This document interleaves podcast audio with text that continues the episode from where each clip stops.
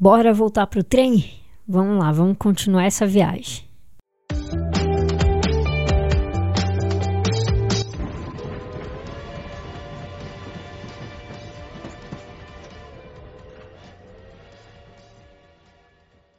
E como foi o meu primeiro dia de aula? Eu me lembro claramente que no primeiro dia de aula eu cheguei com a minha mãe na, na escola. Eu ainda não tinha conhecido o espaço, não tinha conhecido o lugar. Cheguei numa sala, tinha vários alunos. Como eu nunca tinha tido nenhuma socialização com outras crianças que não fosse da minha família, eu fiquei ali no cantinho, né? me colocaram numa carteira e ali me deram uma Suzy. Talvez muitos de vocês possam conhecer. Eu vou tentar descrever para que vocês entendam o brinquedo que os professores me deram para começar ali, para aprender. Era como se fosse um pré. É, ali naquela escola, na escola especial, não existiam séries, como, por exemplo, primeira série, segunda série, enfim, não existia isso, né? Era por aprendizado, e aprendendo ia aumentando o nível de dificuldade de aprendizado. E ali me deram aquele brinquedo, aquela Suzy, mas não era aquela boneca inteira. Vou tentar descrever para vocês a boneca. Era como se fosse assim, a cabeça da boneca, né, em um tamanho grande, grudada ali em uma estrutura de plástico que tinham ali em volta vários compartimentos de plástico, onde ali guardavam-se as coisinhas para fazer como se fosse maquiagem naquele rosto, naquela cabeça que tinha ali, tinha um rostinho de boneca. E eu lembro que me deram aquilo para brincar. No começo, no princípio, assim, estava toda completa. Tava tudo completo a, a, ali os compartimentos, cheio de, de coisas para cabelo e maquiagem, para poder passar naquela cabeça daquela boneca. Mas ao longo do tempo que eu fui tentando brincar com aquilo, explorar aquilo ali, conhecer mais, outras crianças que com deficiência, mas não deficiência visual, né, estavam correndo pela, pela sala. E tinham várias crianças ali bem hiperativas. E eu lembro que é, vez em quando passava um menino ou uma menina e tirava alguma coisa dali daquele compartimento. Por fim, eu lembro que no final de tudo eu não tinha mais nada. Tinham me deixado sem a escovinha para o cabelo e sem as coisinhas para tentar maquiar a boneca. Na verdade, aquele rosto ali, né? Aquele. Porque na verdade aquela Suzy ali era um brinquedo, não era nem a boneca em si, como eu já expliquei. E aí eu lembro que eu chamei a professora, falei, olha, é, não sei o que, que aconteceu, sumiram as coisas daqui. Eu tava tentando brincar e sumiu tudo. E aí ela foi foi recuperando tudo aquilo ali, né? Eu lembro que tava eu brincando de novo com o mesmo brinquedo. E vou contar para vocês uma cena que hoje eu acho até engraçada. Mas na época eu fiquei muito sem entender o que tinha acontecido. Demorou alguns minutos para me entender o que foi que aconteceu. Como eu já venho falando, né, em todo o tempo, era uma escola especial, uma escola onde tinha várias crianças com vários tipos de deficiência, é, crianças é, surdas e mudas, enfim. E eu lembro que eu tava ali brincando e do nada passou uma menina que ela era surda e muda. E ela passou e ela fazia vários barulhos com a boca. Só que, como era meu primeiro dia, então eu não conhecia os alunos pelas características que eu podia é, criar ali, né? Por exemplo, ah, o aluno tal faz esse som com a boca, já que ele não fala, ele se expressa com esse som, ele faz isso. Então, esse aluno eu tenho que ficar atenta, esse outro não, eu já posso ficar tranquilo. E como eu não entendia, né? Era o primeiro dia de aula, eu tava tentando é, me encaixar ali. Eu brincando, do nada levei um puxão no cabelo dessa menina. A menina passou e eu lembro que eu só senti um puxão. Eu vou explicar para vocês pra, mais detalhado para que vocês entendam a cena.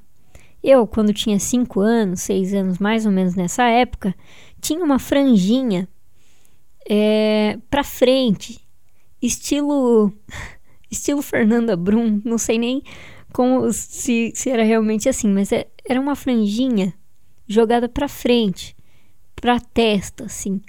Não era não era essas franjinhas que a gente faz hoje, que a gente corta e puxa ela de lado. Era uma franjinha realmente cortada na frente e ela tampava toda a testa, assim. Então, se ela crescesse, ela ia direto pro olho. Ou aí eu teria que puxar para trás. Então, era uma franjinha dessas. E bonitinha, cortadinha, né, pro primeiro dia de aula. Eu levei um puxão na minha franja que eu escuto o barulho até hoje. Crack! E eu fiquei assim, primeiro eu chorei, porque doeu. E eu tentando entender o que foi que tinha, o que, que eu fiz de errado, o que, que eu tinha feito para acontecer aquilo, quem que tinha puxado o meu cabelo, o que estava acontecendo, cadê minha mãe, né? Aí depois eu fui entender que a menina tinha ali uma deficiência mais severa, que talvez não soubesse o que estava fazendo, ou queria chamar a minha atenção, mas como eu não, não via, né? Então ela resolveu puxar o meu cabelo. Daí para frente só piorou a situação. só piorou a situação, porque tinha um outro menino. Esse outro menino era bem mais velho, porque assim, na sala não tinha isso de, não, só crianças de 5 anos, só crianças de 6 anos. Não.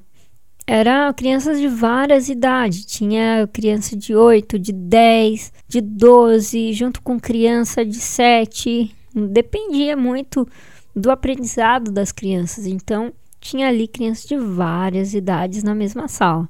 E tinha um menino, até hoje eu não sei qual era a deficiência que ele tinha, mas ele era hiperativo, ele tinha como se fosse uma espécie de delírios, então ele ficava o tempo todo falando, nada com nada, assim. Ele falava, ele falava muito, muito, muito. E às vezes ele agia também de algumas formas que a professora tinha que ver, tinha que prestar atenção. Só que como era o primeiro dia de todos ali, se eu não me engano, então nem a professora não tinha muita ideia do que ia acontecer. E ela, de vez em quando, ela tinha que ficar olhando, porque esse menino ele tinha uma mania de colocar o dedo em cima no topo da cabeça da gente, ficar imitando um espremedor de frutas. E eu, tipo assim, o que estava acontecendo, né? Tentando entender. E ele chegava em mim hum, com o dedão na, na minha cabeça e eu, tipo assim, olhava com uma carinha de quero ir embora daqui, o que, que tá acontecendo? Onde é que eu vim parar? Foi assim um dos dias mais malucos que eu tive né, na, na, na escola, que eu consigo me lembrar, assim, foi o primeiro dia de aula. Mas ali era o começo de um ciclo de aprendizado muito bom, porque daí para frente eu fui conhecendo cada aluno, o aluno que eu podia é, conversar, o aluno que não dava muito certo, porque talvez não iria me entender, o aluno que eu podia dar atenção, o aluno que eu era melhor me afastar, porque talvez eu ia acabar me machucando, né? Então eu fui aprendendo ali, fui, fui descobrindo. Eu tive muito, muitas amigas nessa época, né? Assim, amigas colegas, né? A gente chama de amigo porque era na época era muito amigo, né? Tudo criança, não tinha, não existia muito muita criança que tinha o preconceito grudado porém existia já algumas. E aí o que, que acontece? Nesse tempo, né, da escola especial, quando eu comecei, eu fui conhecendo, foi tudo certo, foi dando tudo certo. Tive duas professoras ótimas que eu tenho orgulho de falar hoje delas, né, de tá, vou pronunciar o nome das duas nesse podcast, porque elas merecem o prêmio, sabe, de melhor professoras, melhores professoras que eu já tive, para mim as melhores professoras do mundo, assim, que é a professora Adriana e a professora Elizabeth. As duas foram assim uma bênção de Deus para minha vida, assim. Na época que eu, eu ali aprendendo braille, é, cada uma tinha a sua característica, cada uma tinha o seu modo de ensino, mas excelentes profissionais. Eu tenho contato com a Adriana até hoje, né? além de ser a melhor professora, para mim assim, ela é uma amiga, sabe? Para mim é a minha melhor amiga que eu tenho assim. Poxa, não, não tenho palavras para agradecer a Deus por, por ter tido uma professora tão incrível, duas professoras tão incríveis assim. Se dedicaram, aprenderam braille para me ajudar, aprenderam o soroban, que é a, o, o abaco japonês, né? Que os os cegos usam para aprender matemática, apesar de hoje eu ser totalmente leiga, porque faz muito tempo que eu não mexo com soroban. Eu lembro que na época de escola, quando eu estava ali no ensino fundamental, é, eu tinha reforço ainda com a Adriana, então eu e ela passava a tarde inteira, às vezes, em uma conta no, no soroban para poder entender um pouco, pelo menos o básico, né, da divisão, do, da multiplicação, mais e menos. E foi uma experiência incrível, as duas, assim, em todo momento que eu estive estudando na escola especial, eu tive total apoio nas atividades de nas atividades físicas assim, né? Existiam algumas algumas coisas que agora eu não me lembro a, o nome que era dado, né, o nome correto que era dado para essas atividades, mas eram atividades que para mim era mais brincadeira, de tão leve que era feito aquilo, de, de, de tão leve que aquilo era levado assim para gente. Eram atividades físicas que para mim sempre era brincadeira, para mim era gincana aquilo. Era uma coisa muito gostosa, as aulas. Eu hoje eu tenho tenho só a agradecer a professora Elizabeth, que foi a pessoa que me incentivou muito assim na área da leitura. Eu lembro que na aula da professora Elizabeth, eu tive um contato muito grande com a leitura e isso não sai da minha cabeça, porque assim, eu tenho outros problemas de saúde que eu vou contar ao longo do, do podcast, né? porque faz parte de, de uma situação, de uma história. Enfim, vocês vão saber quando chegar essa parte aí da minha vida.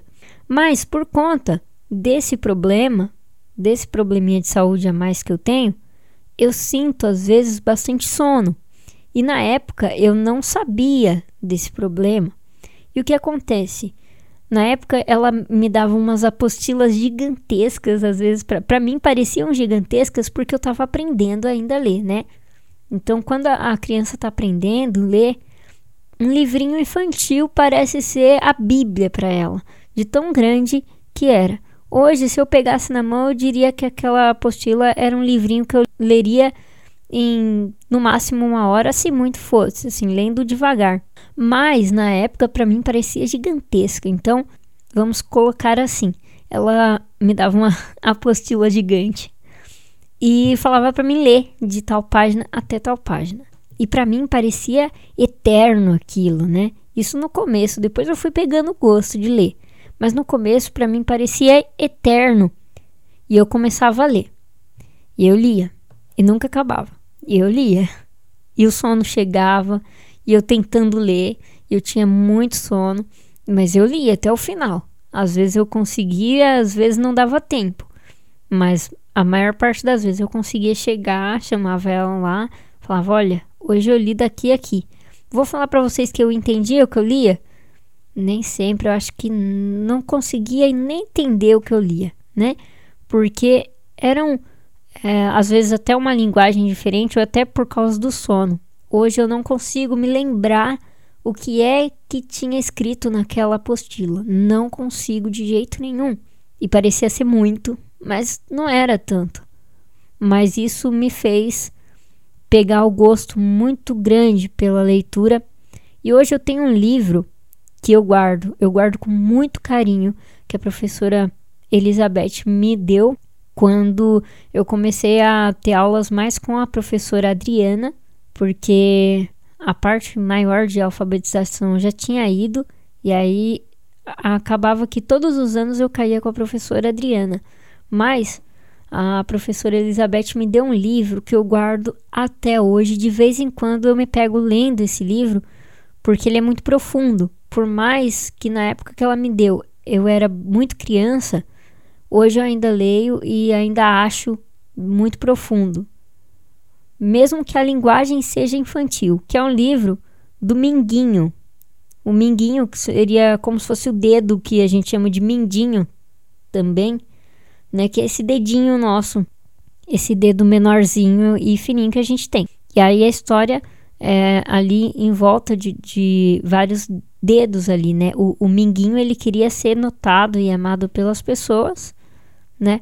E ele não sabia como, então ele fazia uma espécie de entrevista com cada dedo. O dedo fura-bolos, o indicador, o, o anelar, enfim. E cada um dava um conselho errado para ele e ele ia tentando usar esses conselhos para ser notado e amado. É muito bonito o livro, é muito bom.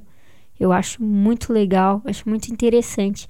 E gosto muito de ler também a dedicatória que ela mesma fez e colou. Eu acho. Poxa, eu acho que foi um dos melhores presentes assim que eu podia, podia ter recebido de, de uma professora. Eu acho incrível, assim. Tenho guardado até hoje, não só na minha estante de livros, como também no meu coração, esse presente fantástico, sensacional que eu ganhei.